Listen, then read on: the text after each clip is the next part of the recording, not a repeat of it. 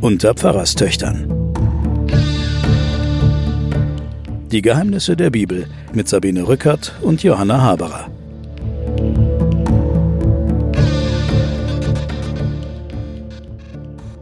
Liebe Hörerinnen und Hörer, die Pfarrerstöchter sind zurück. Wir haben die zweite Staffel abgeschlossen. Das war die Staffel Isaak Jakob. Und wir kommen jetzt zur dritten Staffel des ersten Buches Mose, der Genesis. Das ist die Staffel Josef und das ist unsere Lieblingsgeschichte. Mein Name ist Sabine Rückert, ich bin stellvertretende Chefredakteurin der Wochenzeitung Die Zeit und mir gegenüber sitzt meine Schwester. Johanna Haberer. Ich bin Professorin für Religion und Medien an der Universität Erlangen. Und wir erzählen die Bibel. Wir nähern uns jetzt mit äh, sieben Meilenstiefel dem Ende des ersten Buchs Mose und kommen zur Josefsgeschichte. Aber bevor wir anfangen, Johanna, würde ich gerne noch etwas vorlesen aus der Zeit. Da haben wir nämlich eine Einrichtung, die heißt politischer Fragebogen. Da werden Politiker gefragt zu bestimmten Themen ihres Lebens und beantworten diese Fragen. Und dieses Mal war es Norbert Blüm, der inzwischen verstorbene ehemalige Arbeitsminister, der ein ganz besonders charismatischer Politiker gewesen ist. Und dieser Fragebogen wurde posthum veröffentlicht. Also er war gerade gestorben und dann haben wir diesen Fragebogen, diesen politischen Fragebogen von ihm gedruckt. Und da wurde er gefragt, nennen Sie ein politisches Buch, das man gelesen haben muss. Und da antwortet er, die Bibel. Und jetzt fragt die Redakteurin, ist die politisch? Das ist das politischste Buch, das ich überhaupt kenne, antwortet Blüm. Da ist alles drin, was das Leben zu bieten hat. Kriminalgeschichten, Utopien, Wahrheitssentenzen, spannende Familiengeschichten, Liebeslyrik. Merke spannende Familiengeschichten, da kommen wir jetzt ja auch gleich dazu. Er wird weiter gefragt, welches grundsätzliche Problem kann die Politik niemals lösen? Dann antwortet er, den Sinn des Lebens enträtseln. Camus Frage, Selbstmord ja oder nein, ist die einzige Frage, über die es sich zu streiten lohnt. Alles andere sind Nebensächlichkeiten. Selbstmord ja oder nein ist die Frage nach dem Sinn des Lebens und die beantwortet die Politik nicht. Dafür ist sie auch nicht zuständig. Und wie beantworten Sie die Frage Selbstmord ja oder nein, wird er gefragt. Nein, das Leben hat einen Sinn, sagt Blüm. Und welcher ist das? Mit anderen und für andere zu leben.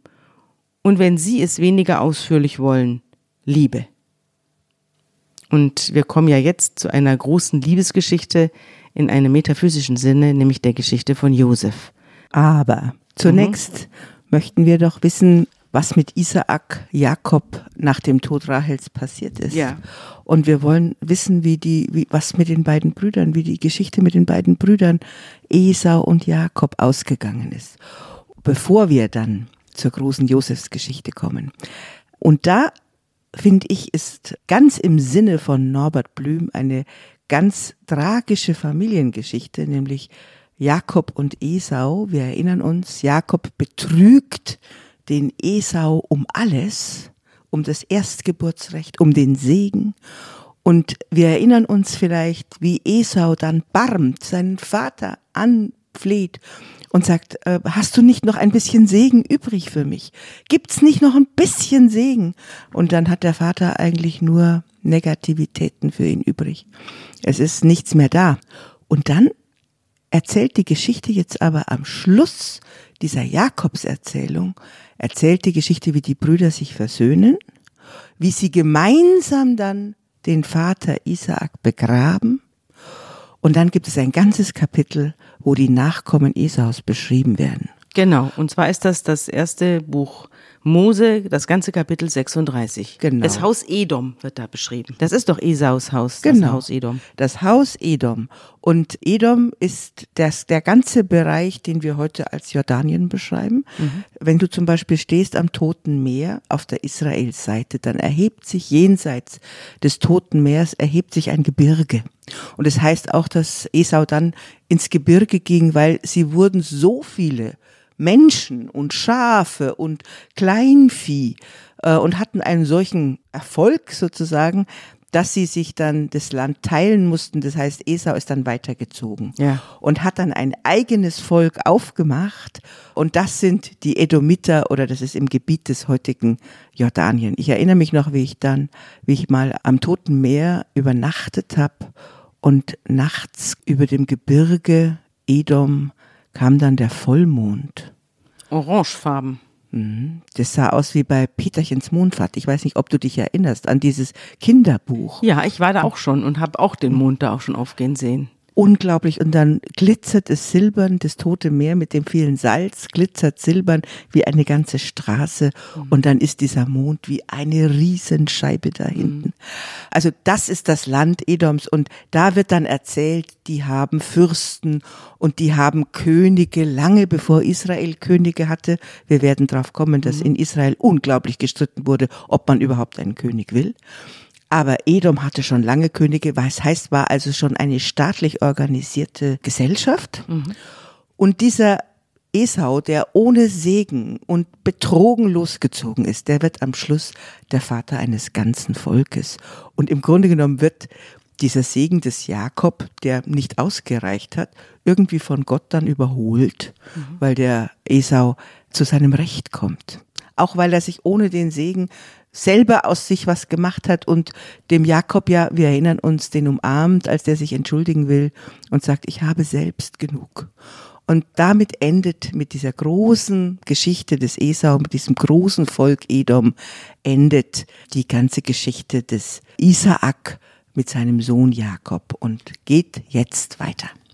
Ja, vorher wollte ich aber noch fragen, ist denn Gott dann auch bei Esau gewesen? Oder zieht der hier mit Jakob mit? Und wissen wir, ob Esau auch in Gottes Licht stand oder ob Esau auch und seine Nachkommen auch Yahweh verehrt haben? Oder Das, wen haben die denn verehrt? das erfahren wir nicht. Wir erfahren aber, dass der Segen, der den Jakob so erfolgreich gemacht hat und reich gemacht hat und wohlhabend gemacht hat und fruchtbar gemacht hat, dass der auf dem Esau auch lag. Das erfahren wir.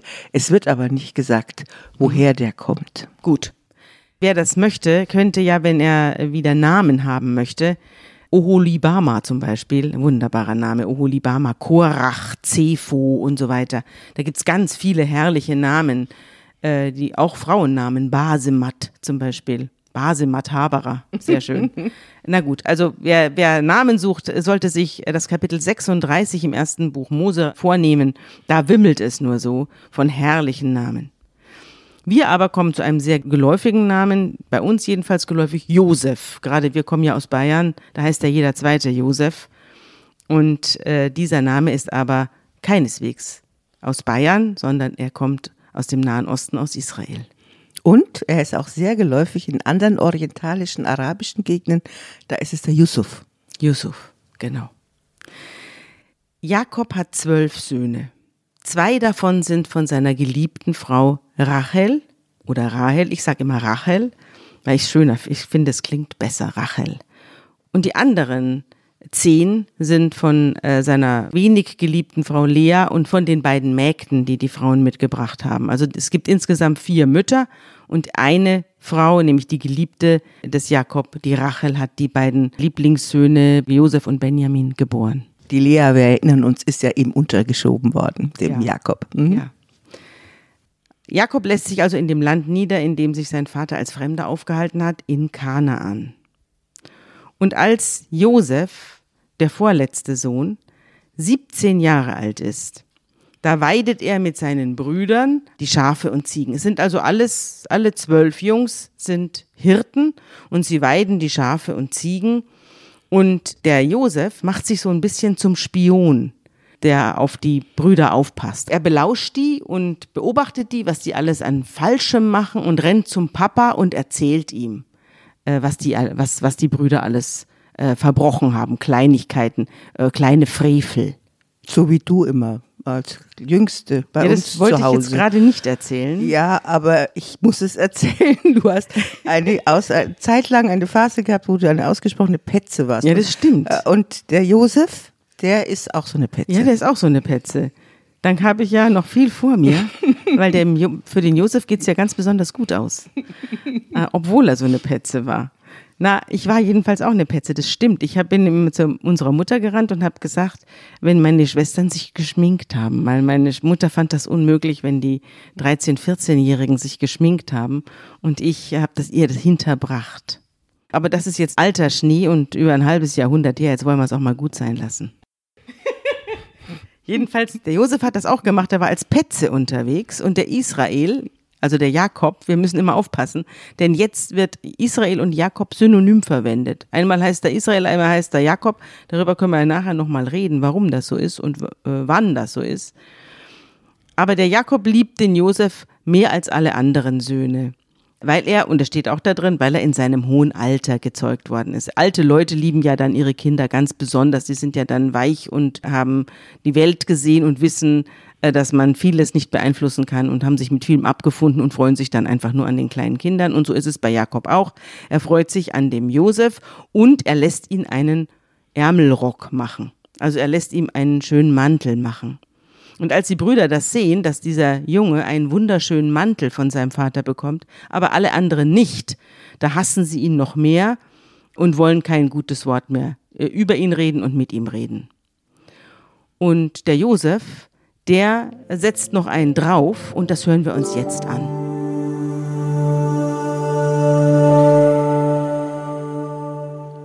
Und Josef hatte einen Traum und sagte seinen Brüdern davon. Da wurden sie ihm noch mehr Feind. Denn er sprach zu ihnen, Hört doch, was mir geträumt hat. Siehe, wir banden Garben auf dem Felde, und meine Garbe richtete sich auf und blieb stehen, aber eure Garben stellten sich ringsumher und neigten sich vor meiner Garbe. Da sprachen seine Brüder zu ihm, Willst du unser König werden und über uns herrschen? Und sie wurden ihm noch mehr Feind, um seines Traumes und seiner Worte willen. Und er hatte noch einen zweiten Traum, den erzählte er seinen Brüdern und sprach, Ich habe noch einen Traum gehabt. Siehe, die Sonne und der Mond und elf Sterne neigten sich vor mir.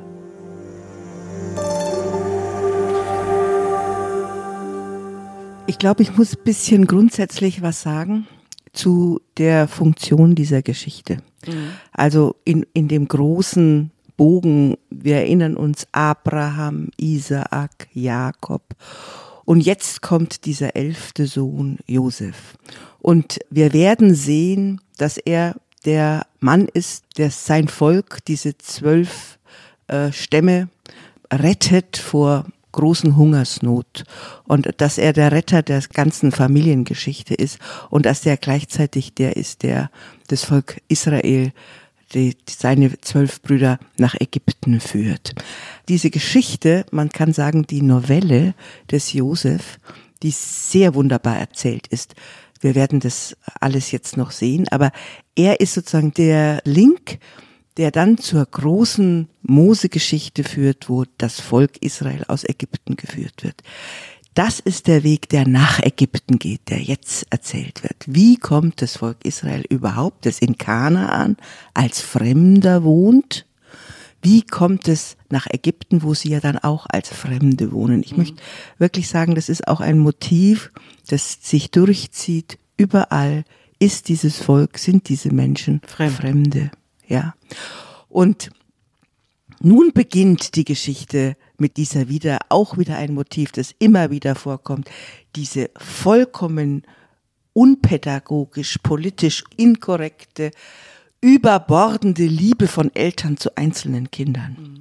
Das haben wir ja in, haben wir bei der Rahel, bei der Rebecca, wir haben es äh, bei den verschiedensten äh, Familienstories, die wir jetzt hatten, erlebt. Und hier wieder der Jakob, der vollkommen verschossen ist in diesen einen Sohn. Ja, wir haben eine Geschichte, die auch äh, wieder davon handelt, dass einer auserwählt wird. Also wir haben es jetzt hier mit einer richtigen Heldengeschichte zu tun, die für sich sozusagen als Kapitel steht und die, finde ich, eigentlich eine ganze Erzähltradition, eine europäische Erzähltradition auch begründet hat oder überhaupt in dieser Tradition einer europäischen Heldengeschichte steht. Und wir haben diese Heldengeschichten ja bis heute und die prägen unsere Selbsterzählung. Da kommen wir aber dann später im Laufe dieser Staffel Josef noch drauf. Bis heute wird jeder große Film, jedes große Buch, jeder große Entwicklungsroman läuft darauf hinaus, dass jemand äh, auserwählt ist, ein Held, ein Romanheld, sagt man ja auch, bis hin zu Jesus, der da ja auch so eine Entwicklungsgeschichte durchmacht oder dann im Weiteren auch äh, die Harry Potter Geschichten sind ja auch letztlich nichts anderes als große Entwicklungsgeschichten, wo einer zu seiner inneren Größe findet und zu seiner Bestimmung findet oder Matrix, der Film Matrix, wo dieser Neo, ja, der Neue als Weltenretter auftritt oder der John Connor im Terminator. Das sind ja alles diese immer dieselbe Heldengeschichte, die sich auch irgendwie an diesem Josef orientiert. Äh, das wollen wir jetzt nur vorausschicken, damit die Hörerinnen und Hörer auch wissen, dass es jetzt nicht einfach nur eine Geschichte ist, sondern das ist eine Blaupause. Eine Blaupause. So wie Odysseus ja auch, die ist ja auch eine ähnliche Blaupause äh, für die Heldengeschichten der ganzen eine, westlichen Welt. Mhm, die eine Dramaturgie liefert und die heißt immer, es ist einer auserwählt, und der muss aber aus seinem Leben ausziehen oder ein Fremder werden, um wieder nach Hause zu kommen. Das ist sehr schön, dass du darauf hinweist, weil das kann man am Josef wunderbar deutlich machen. Aber ich muss jetzt auch hinweisen, wir können, glaube ich, diese Geschichte des Josef nicht ohne Thomas Mann erzählen. Josef und seine Brüder, er hat diese. Da hast Gesch du ja schon mal ein Stück draus vorgelesen, mhm. diese hässliche Beschreibung des Esau. Ja. Und jetzt beschreibt der Thomas Mann, wie der Josef zu seinem Kleid kommt. Ich muss ein paar Stücke hier vorlesen aus Thomas Mann im Laufe unserer nächsten Zeit, weil Sehr das gern. ist so großartige Literatur. Also der Vater, Jakob, die unterhalten sich. Es wird beschrieben, dass der Josef sich immer beim Vater hielt, während die anderen auf dem Feld waren, seine etwas auch hier rauen Brüder. Und er hielt sich zu Hause und hatte einen Lehrer und er wurde ausgebildet vom Knecht, dem Eliezer, so erzählt der Thomas Mann. Und der heißt er, auch Eliezer, so wie der mhm. Knecht des Abraham. Ja, genau, Eliezer, so heißt er. Und der ist der Lehrer. Der hat, äh, Josef wird beschrieben in Thomas Manns Josef und seine Brüder als einen, der gebildet ist, als einer, der Astrologie lernt, der seine Träume auch von seinem Lernen hat, weil er die Gestirne beobachtet und weil er ganz viel Naturwissenschaft lernt und weil er die Weisheitsschriften lernt. Und äh, in den wird also im Unterschied zu den anderen Brüdern, so erzählt Thomas Mann, investiert. Alles, mhm, mhm. alles reingesteckt. Wir werden ja später auch merken, dass er extrem intelligent ist. Genau, und das wird hier erklärt nicht nur dadurch, dass er eben intelligent ist als Schäfer, sondern weil er Bildung hat. Das wird hier erklärt. Und jetzt erzählt ihm der Jakob vom Brautkleid seiner Frau. Und dann. Also der Rachel. Ja. Und der Jakob zeigt ihm das, nachdem der Junge beharrt und sagt, zeig's mir doch, zeig's mir doch. Und dann zieht das raus. Das Brautkleid von Rachel. Der Knabe staunte. Er zog die Luft ein durch seinen offenen, lachenden Mund. Die Metallstickereien glitzerten im Lampenlicht, Silber- und Goldblitze überblendeten zwischen den unruhigen Armen des Alten zuweilen den stilleren Farbenschein, den Purpur, das Weiß, Olivengrün, Rosa und Schwarz der Zeichen und Bilder, der Sterne, Tauben, Bäume, Götter, Engel, Menschen und Tiere, im bläulichen Nebel des Grundgewebes. Ihr himmlischen Lichter, stieß Josef hervor. Wie schön ist das? zeigt ihm Jakob also dieses Kleid. Und dann schwatzt es ihm ab. Er möchte es gern anziehen. Ach so. Natürlich sah er aus wie ein Gott. Der Effekt war vernünftigerweise zu erwarten und der geheime Wunsch, ihn hervorzubringen, dem Widerstand Jakobs nicht zuträglich gewesen. Also Jakob wollte ihn auch sehen in diesem Kleid. Kaum hatte Jakob mit Methoden, deren Schlauheit und Anmut man am besten tut, ruhig anzuerkennen, das Kleid aus den Händen des Alten in seine hinübergespielt, als es auch schon mit drei, vier Griffen und Würfen, deren Sicherheit eine natürliche Anlage zur Selbstkostümierung erwies, auf freie und günstige Art seiner Person angetan gewesen war, ihm das Haupt bedeckte, die Schultern umwand, an seiner jungen Gestalt in Falten herabwallte, aus denen die Silbertauben blitzten, die Buntstickereien glühten und deren langer Fall ihn größer als sonst erschienen ließ. Größer? Hätte es dabei nur sein Bewenden gehabt, aber der Prunkschleier stand ihm auf eine Weise zu Gesicht, dass es schwer gefallen wäre, seinem Ruf unter den Leuten noch irgendwelchen kritisch mäßigenden Widerpart zu bieten. Er machte ihn dermaßen hübsch und schön, dass es schon nicht mehr geheuer war und tatsächlich ans Göttliche grenzte. Das Schlimmste aber war, dass seine Ähnlichkeit mit der Mutter in Stirn und Braun, Mundbildung, Blick, nie so sehr in die Augen gesprungen war, als dank dieser Gewandung dem Jakob in den Augen, so dass sie ihm übergingen. Und er nichts anders meinte, als sähe er Rahel in Labans Saal am Tag der Erfüllung. Lächelnd stand im Knaben die Muttergöttin vor ihm und fragte, ich habe mein Kleid angezogen. Soll ich's wieder ausziehen? Nein, behalt es, behalt es, sagte der Vater, und während der Gott entsprang, hob jener Stirn und Hände, und seine Lippen bewegten sich im Gebet. Das heißt also, dass der berühmte Mantel, den Jakob für Josef anfertigen lässt, gar keine Neuanfertigung ist, sondern das Brautkleid der Rachel. So beschreibt es auf jeden Fall Thomas Mann, um diese wahnsinnige Faszination, die dann ausgeht, von ihm zu beschreiben. Äh, klar ist auf jeden Fall, das kommt im Laufe der Zeit immer wieder, dass Josef wahnsinnig schön gewesen sein muss. Und das wiederum gottähnlich steht hier, steht aber auch im Text, wenn er träumt, dass die Gestirne sich vor ihm verbeugen. verbeugen das heißt ja nicht nur der erste Traum mit den Garben, da verbeugen sich ja nur die mm, Garben als Brüder, die Brüder als Garben vor ihm. Dann aber im zweiten Traum kommt auch noch Mond und Sonne dazu. Also die Gestirne und Mond und Sonne, das sind eigentlich seine Eltern. Und da heißt es auch nicht, ich war eine Garbe und ihr habt euch vor mir verbeugt, sondern da heißt es, das sind die Gestirne und ihr habt euch vor mir verbeugt.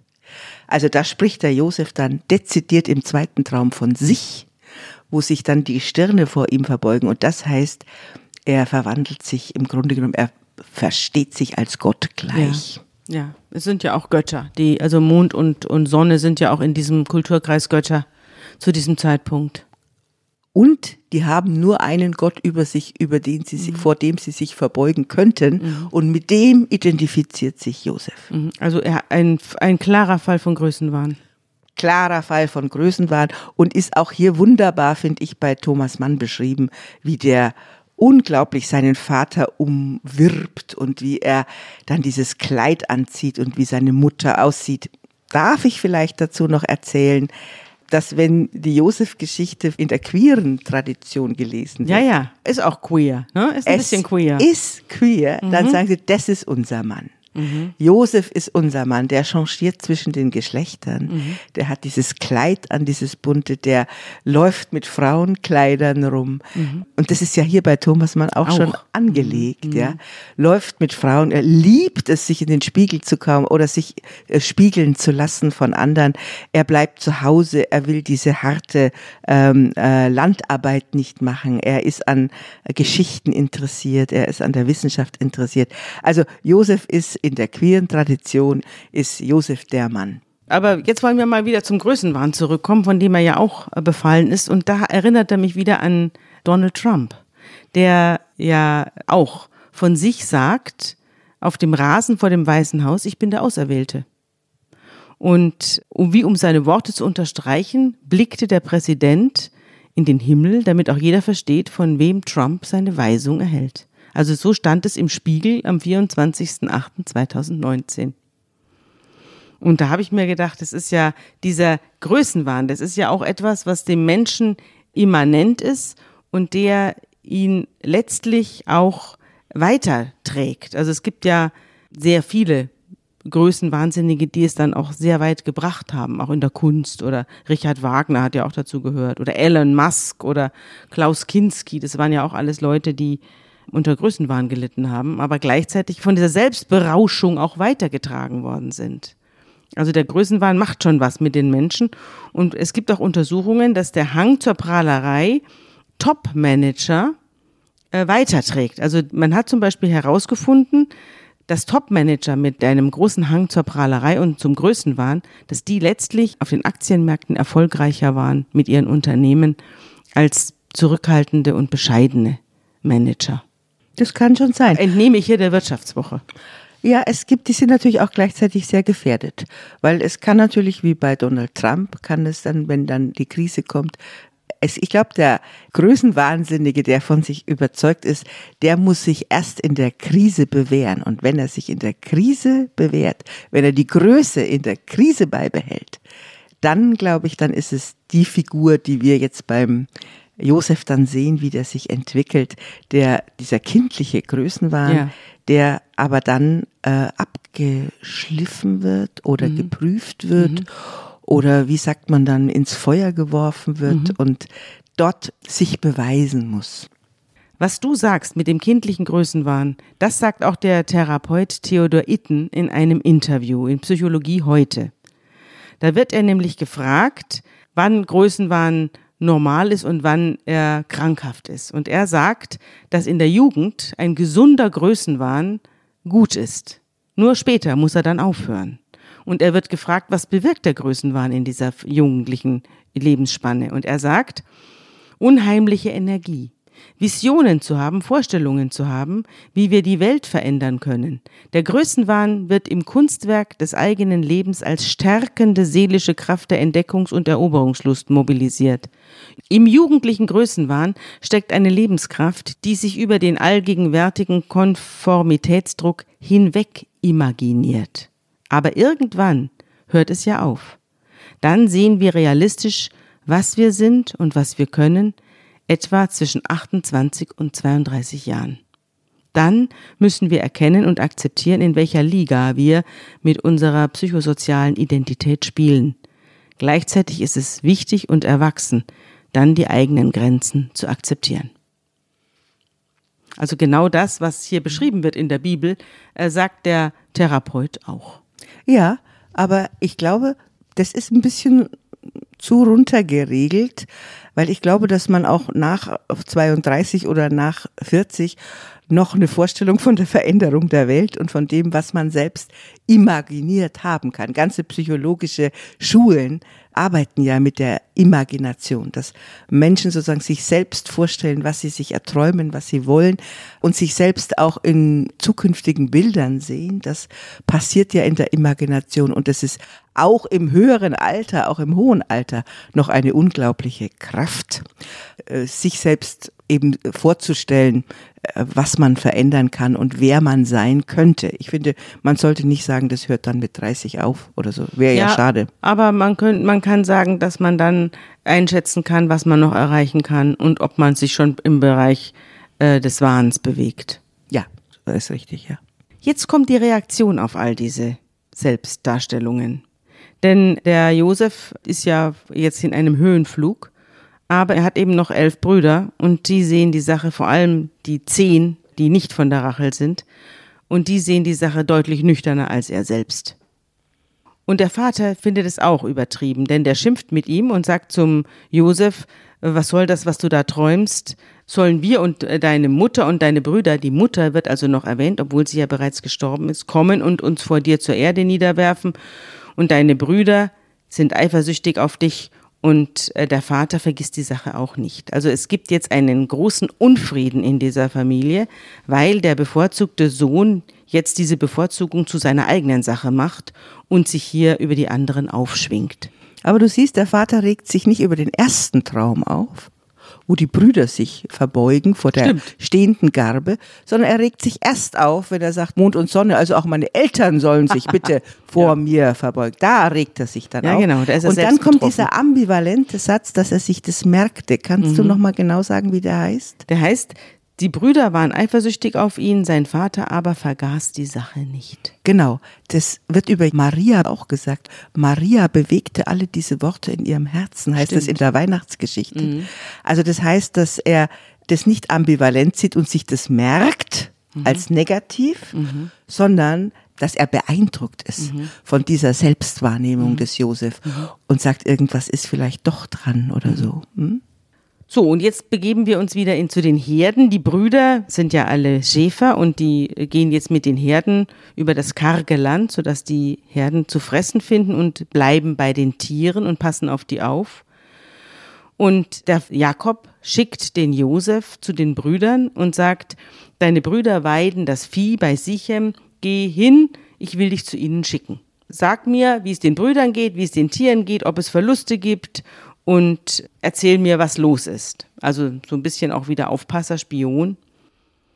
Und da geht der Josef los und äh, sucht nach seinen Brüdern und trifft einen Mann, der auf dem Feld herumläuft, so wie er. Und der Mann fragt ihn, was suchst du? Und er sagt, ich suche meine Brüder. Sag mir doch, wo sie das Vieh weiden. Und der Mann sagt, die sind von hier weggezogen. Ich habe nämlich gehört, wie sie sagten, wir gehen nach Dothan.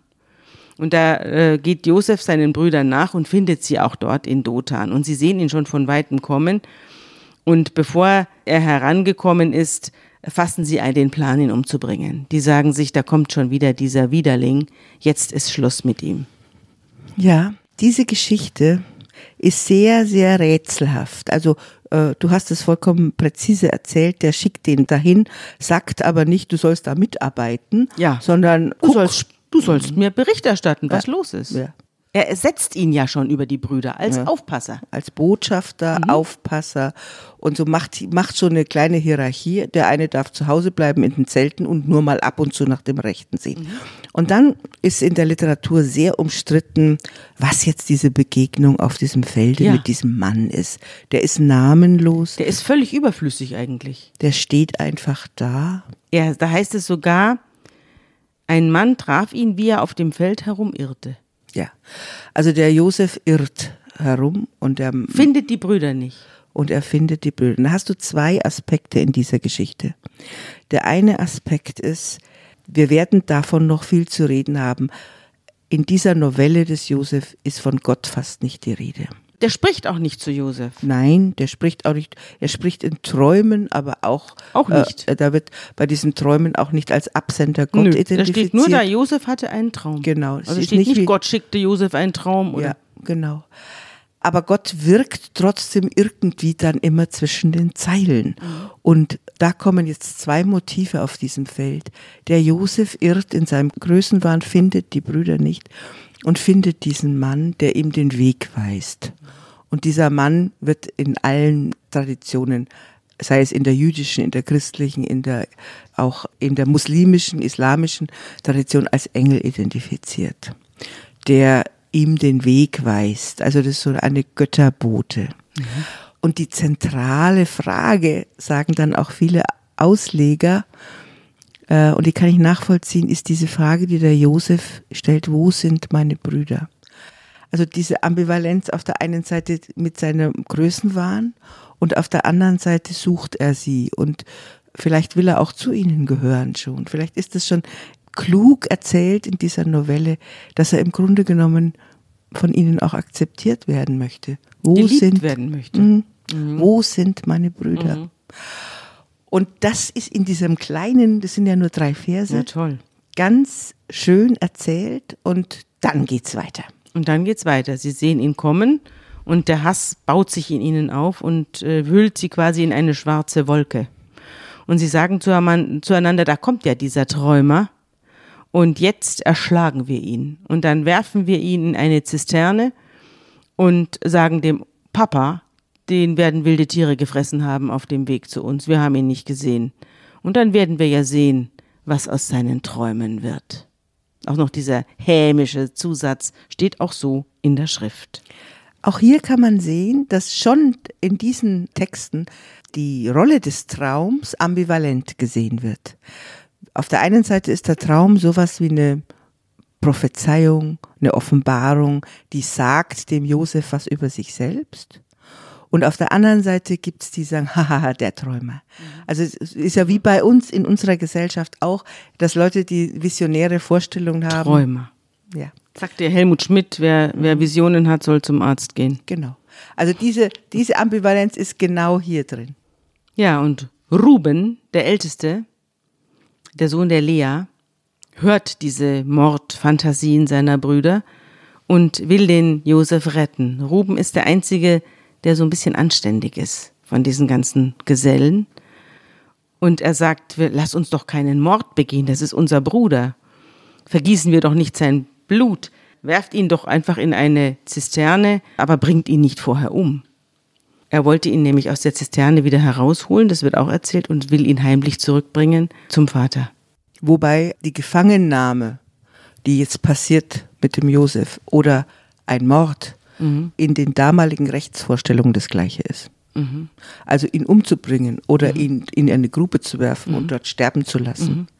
Oder auch eine Geisel zu nehmen oder ihn einfach gefangen zu nehmen oder ihn zu verkaufen. Das ist in dem Rechtssystem das Alles Gleiche. Dasselbe. Ist, hat zur Folge Todesstrafe. Ja, aber der Ruben sagt ja, sie sollen ihn da hineinwerfen und er will ihn ja heimlich wieder rausholen. Und dann kommt der Josef an und die Brüder packen ihn und ziehen ihm sein, gleich zur Begrüßung und ziehen ihm sein Gewand aus, ganz wichtig, dem Gewand wollen sie auch noch was antun, äh, diesen, diesen besonderen Rock und äh, werfen ihn in eine Zisterne, in der kein Wasser drin ist. Und dann gehen sie zum Essen. Sie lassen ihn da drinnen sitzen und wollen offenbar beraten, was sie jetzt machen, gehen erstmal weg und machen Brotzeit. Und der Josef bleibt in dieser Zisterne sitzen und da kommt eine Karawane von Ismaelitern aus Gilead vorbei. Und äh, die Kamele dieser Karawane wird auch alles beschrieben, tragen äh, Tragakant, Mastix und Ladanum. Das sind wohlriechende Harze, steht hier bei mir in meiner Kommunikation unten an der Bibel, am Bibelrand, ja. Ja, das, äh, also das Ladanum insbesondere, das wurde, das ist so eine Art äh, Kaugummi, wurde zur Zahnpflege verwendet. Ach. Auch äh, verwendet dazu, Löcher zu stopfen in den Zähnen. Aha. Also so eine Art Harz. Mhm. Ja. Die anderen Kräuter wurden zum Räuchern äh, wohlriechend, also um einen wunderbaren Duft zu erstellen. Also das sind alles äh, Heilkräuter mhm. und Duftkräuter. Ah. Mhm. Und die, die, diese Karawane kommt vorbei und da fällt den Brüdern was ein, bevor wir uns hier beflecken mit dem Blut des Josef, verkaufen wir ihn doch einfach als Sklave an diese Kaufleute. Und der Judah, also einer der Brüder, schlug den anderen das vor, was haben wir denn davon, wenn wir den erschlagen und uns hier die Hände blutig machen? Lasst ihn uns doch an die Ismaeliter verkaufen, äh, dann haben wir ihn los und wir sind keine Mörder. Und die Brüder sind einverstanden. Ruben ist offenbar nicht da. Aber der Witz ist, dass sie sich offenbar von dieser Zisterne entfernt haben und dort mit diesen Kaufleuten verhandeln. Und während sie sich von der Zisterne, in der der Josef drin sitzt, ent entfernt haben, kamen dort midianitische Kaufleute vorbei und zogen den Josef aus der, aus der Zisterne heraus und verkauften ihn ihrerseits an die Ismaeliter. Und diese brachten Josef nach Ägypten. Also nicht die Brüder haben ihn verkauft, sondern die Kaufleute, die ihn aus der Zisterne herausziehen. Oder? Also das ist umstritten. Also die Gelehrten streiten sich darüber, ob die Ismaeliter und die Midianiter, die zum Teil auch äh, identisch verwendet werden. Mhm. Also sind, wie wir wissen, Ismaeliten sind ja die Beduinen, mhm. ja ob das zwei verschiedene Gruppen sind oder ob das eine Gruppe yeah. ist. Darüber oder ob, ich bin mir auch ob, nicht sicher. ob die da so reingeschrieben worden sind, weil es eine zweite Gruppe ist oder weil man einfach so ähnlich wie Jakob und Israel äh, für die gleiche Gruppe zwei Namen hatte. Mhm. Tatsache ist aber auch, dass der Judah ja 20 Silberlinge kriegt. Mhm. Der kriegt ja Geld für den Josef er will ihn verkaufen für 20 Silberlinge. Und ich nehme mal an, dass er das Geld gekriegt hat, weil das ist ja ein Motiv, was wir dann in der Jesusgeschichte wiederfinden, wo der Judas 30 Silberlinge bekommt, wo der Bruder, der Freund verkauft wird. Das heißt also, man kann es nicht ganz rekonstruieren, die Geschichte ist nicht ganz klar, mhm. aber Tatsache ist, die Brüder ermorden ihren Bruder nicht. Der Ruben schafft es auch nicht, ihn zu retten. Ja, Ruben ist nämlich jetzt, als er zur Zisterne zurückkehrt, mhm. überrascht. Ja, genau. Der war offenbar nicht dabei bei den, bei den elf Brüdern oder bei den zehn Brüdern, die den Josef verkaufen. Er war nicht dabei. Das wird auch nicht erzählt, sondern das erfährt man jetzt erst. Ruben kommt zur Zisterne zurück und Josef ist nicht mehr da. Und jetzt zerreißt er seine Kleider und wendet sich an die Brüder und schimpft, der Kleine ist nicht mehr da, was soll ich jetzt anfangen? Und die anderen kümmern sich aber nicht groß um ihn, nehmen das verhasste Gewand und schlachten einen Ziegenbock und schmieren das Blut auf diesen Rock des Josef und besudeln ihn damit. Weil sie vorhaben, dem Vater zu erzählen, der Junge ist von einem wilden Tier angefallen worden und deswegen tun sie das Blut auf den Rock. Genau. Und weil sie dem Vater als Beweis für den Tod des Sohnes diesen Rock dann zurückbringen. Ja, und er glaubt das auch. Er sagt, das ist der Rock meines Sohnes, ein wildes Tier hat ihn gefressen, zerrissen, zerrissen ist Josef. Und der Jakob zerreißt seine Kleider und legt Trauerkleider an und äh, kommt aus der Trauer um den Josef gar nicht mehr raus. Er ist untröstlich, ja. Und alle seine Kinder, seine Söhne und Töchter versuchen ihn zu trösten, aber er ist untröstbar und beschließt zu seinem Sohn in die Unterwelt hinabzusteigen. Auch interessant, nicht? Die Unterwelt, davon da ist auf einmal die Rede. Das kenne ich eigentlich nur aus der griechischen Sage. Das kenne ich gar nicht aus der Bibel, dass es da eine Unterwelt gibt. Doch, die Vorstellungen, die alten jüdischen Vorstellungen haben die Vorstellung, dass es eine, eine Art Unterwelt gibt, die sich auch in das Leben hineinragen kann. Also wenn jemand so traurig ist, dass er so tief in Depression fällt, dann gehört er sozusagen dieser Unterwelt schon an. Man kann auch im Leben schon tot sein nach dieser jüdischen Vorstellung, wenn die Unterwelt nach einem greift. Depression. Das ist Beschreibung einer tiefen Depression, ja. Die Midianiter aber, das sind die Kaufleute, verkauften Josef nach Ägypten an Potiphar, einen Hofbeamten des Pharao. Also jetzt geht's gleich, kommt er gleich zu einem, äh, zu einer Art Minister oder zu einer Art Staatssekretär. Der Oberste der Leibwache war der Potiphar und da wird er jetzt Diener. Ja. Und ich würde ganz gerne nochmal auf Josef und seine Brüder zurückkommen, weil der Thomas Mann beschreibt in diesem Roman, was der Josef in dieser Höhle, in dieser Zisterne gedacht hat. Das waren, müsst ihr vorstellen, das waren Brunnen, das war ausgetrocknete Brunnen, die so eine, eine Art birnenförmige Höhle gebildet haben. Und wenn die vertrocknet war, dann war da, erstens kommt man nicht mehr raus. Die mussten den dann schon mit Seilen rausholen. Und zweitens ist man da verdurstet. Und der Thomas Mann, der beschreibt jetzt, finde ich, in sehr kluger Weise das, was du vorhin beschrieben hast, der fühlt sich erwählt, was das dann in dieser Krisensituation auslöst und äh, was dieser Erwählungsgedanke mit diesem Josef macht. Ich glaube, er beschreibt das, was auch Glaube mit einem Menschen machen kann, beschreibt der Thomas Mann hier. Hier weinte Josef in seinem durchsichtigen Elend, das der Verstand überwachte. Er weinte über den armen Jakob, der es würde vermögen müssen, und über das Todesvertrauen der Brüder. Er weinte vor Schwäche und Benommenheit, von den Dünsten des Brunnens, aber je kläglicher sein Zustand sich im Laufe der 72 Stunden gestaltete, er rechnet damit, dass der drei Tage, so wie Jesus in der Unterwelt, Josef in diesem Brunnen lag.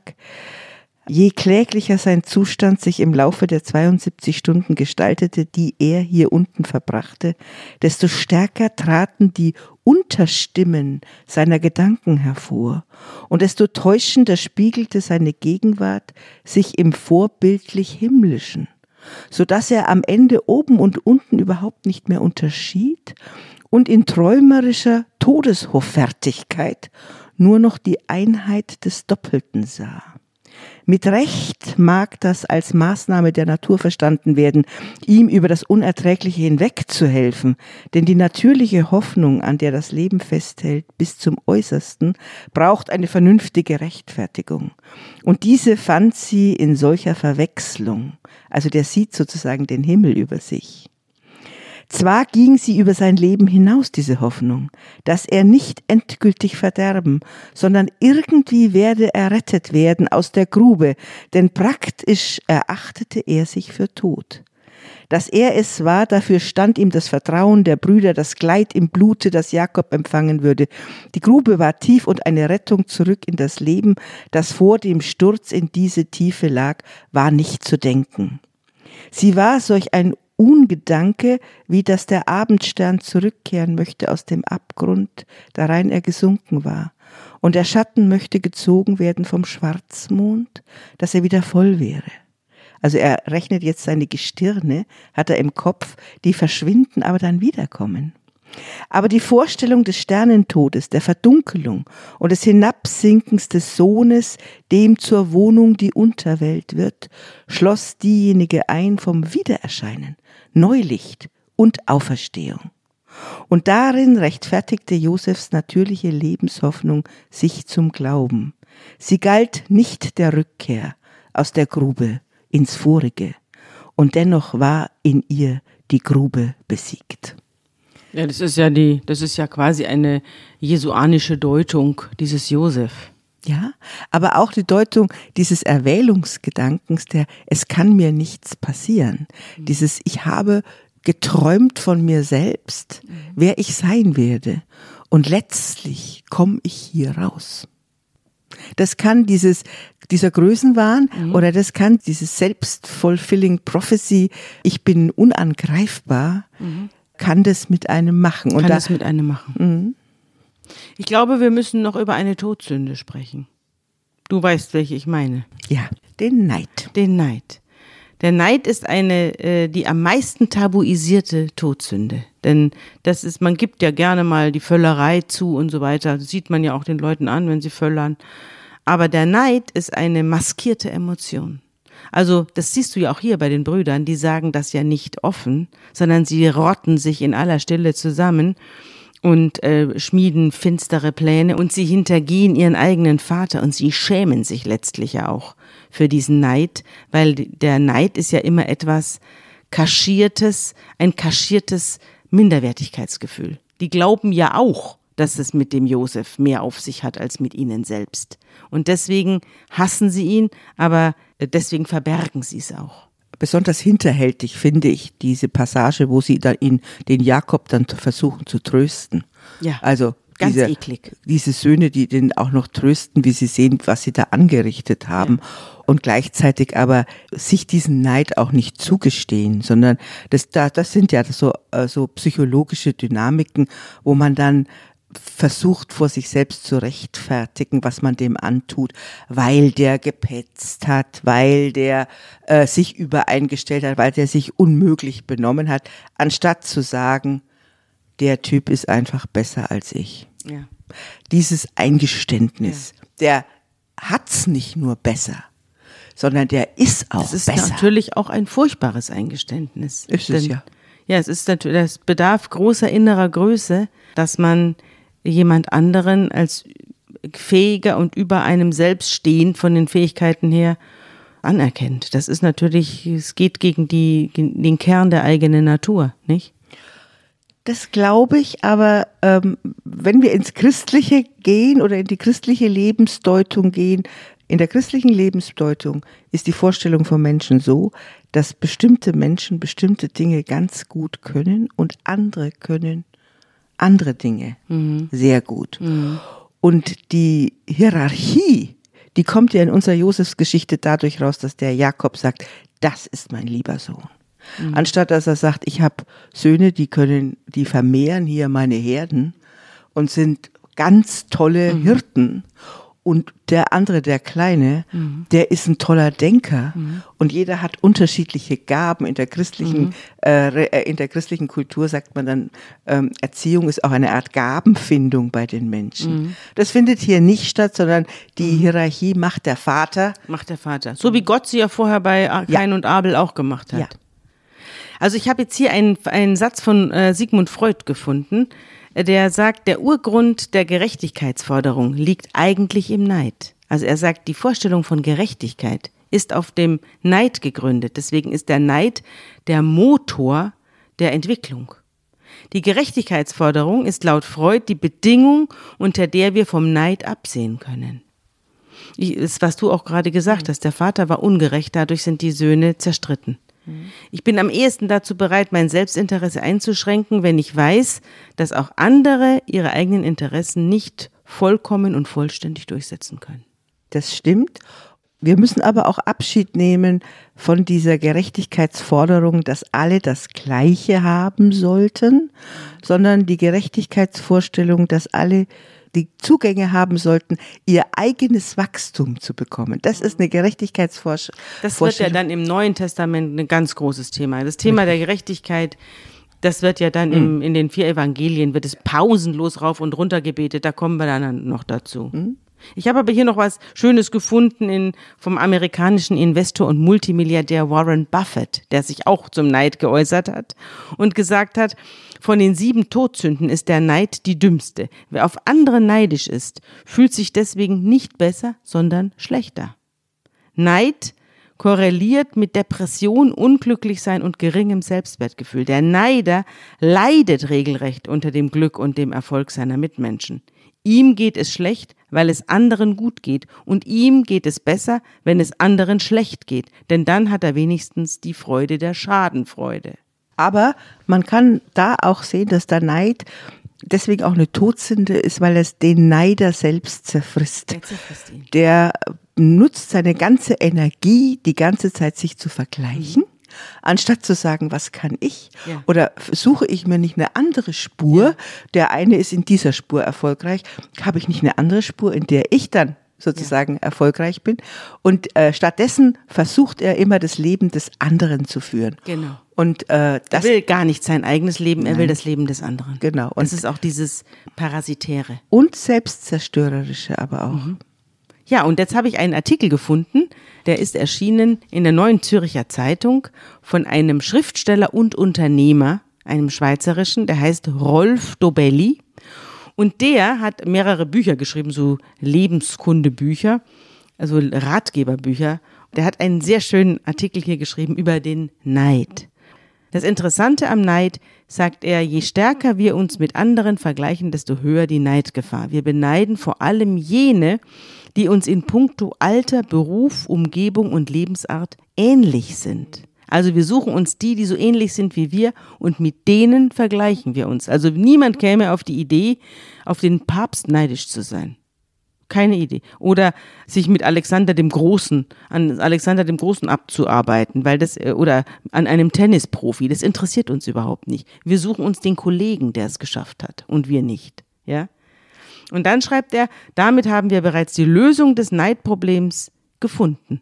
Vergleichen Sie sich mit niemandem, dann werden Sie ein neidfreies Leben genießen.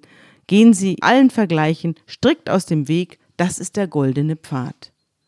Machen Sie einen weiten Bogen um soziale Netzwerke, die nichts anderes sind als Neidmaschinen. Vermeiden Sie Klassentreffen. Ziehen Sie in ein Viertel, wo Sie zur lokalen Oberschicht gehören. Treten Sie in keinen Rotary Club ein, der hauptsächlich aus Millionären besteht. Denn dann alles, das macht Sie alles nur unglücklich. Sie haben nichts davon, schreibt er. Und er ist auch dagegen, zum Beispiel Gehälter zu veröffentlichen, weil er sagt, die veröffentlichten Gehälter führen nur dazu, äh, dass durch Transparenz Glück vernichtet wird. Es beginnt eine große, eine große Neiddebatte innerhalb eines Unternehmens und die, niemand ist am Schluss äh, damit zufrieden. Und wenn Sie selber zu denen gehören, die beneidet werden und beneidenswert sind, bleiben Sie bescheiden, rät er. So minimieren Sie das Leiden auf der Welt, indem Sie andere ein bisschen von der Neidkrankheit bewahren. Bescheidenheit ist Ihr Weg zum Gemeinwohl. Wie sagt man so schön? Die größte Herausforderung nach einem Erfolg ist, darüber zu schweigen. Seien Sie, wenn schon, darauf stolz.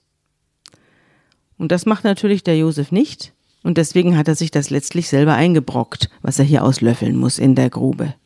Also ich finde jetzt aber diesen Ratgeber, den finde ich auch ein bisschen bescheuert, muss ich jetzt sagen, weil nach dem Motto, begeben Sie sich in keine Sozial... Am besten haben Sie keine Freunde, gehen Sie auf kein Klassentreffen.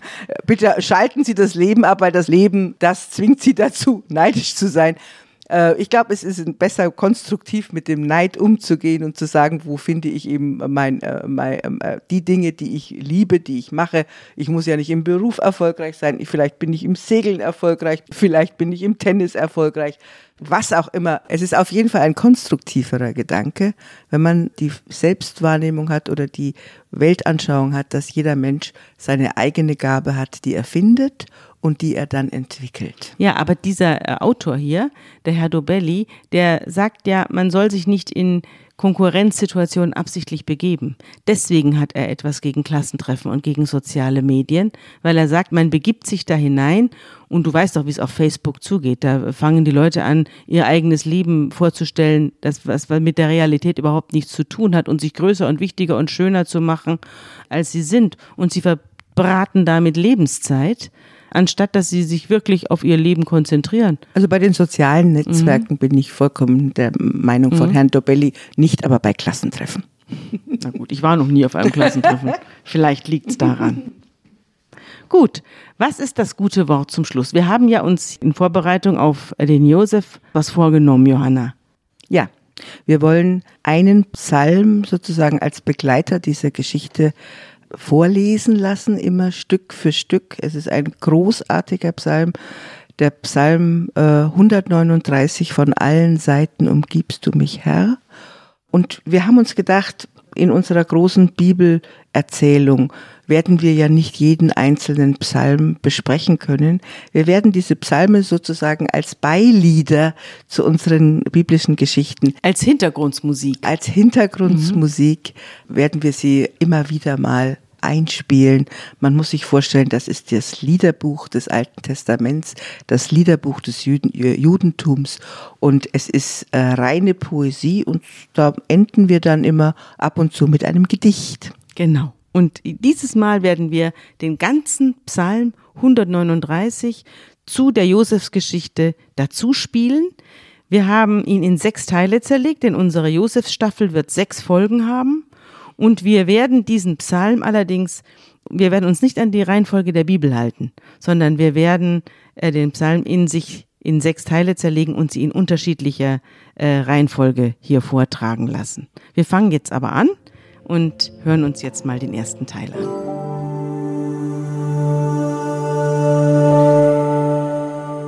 Denn du hast meine Nieren bereitet und hast mich gebildet im Mutterleibe. Ich danke dir dafür, dass ich wunderbar gemacht bin. Wunderbar sind deine Werke. Das erkennt meine Seele. Es war dir mein Gebein nicht verborgen, da ich im Verborgenen gemacht wurde, da ich gebildet wurde unten in der Erde. Deine Augen sahen mich, da ich noch nicht bereitet war, und alle Tage waren in dein Buch geschrieben, die noch werden sollten und von denen keiner da war.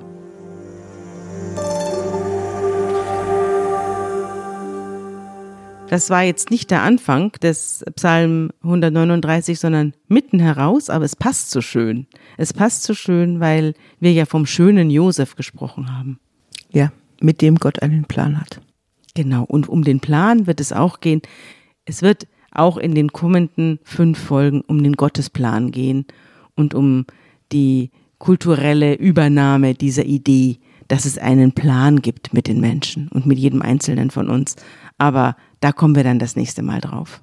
Dann wollen wir uns jetzt verabschieden von unseren Hörern und auch voneinander und wir werden uns in 14 Tagen weiter unterhalten. Da werden wir einen kleinen Exkurs machen. Ja, da geht es um eine äh, sehr interessante Frau und es geht um das Spiel mit Verhüllung und Enthüllung und damit verabschieden wir uns auf Wiederhören.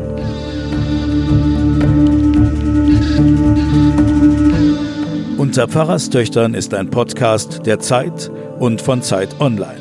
Produziert von Pool Artists.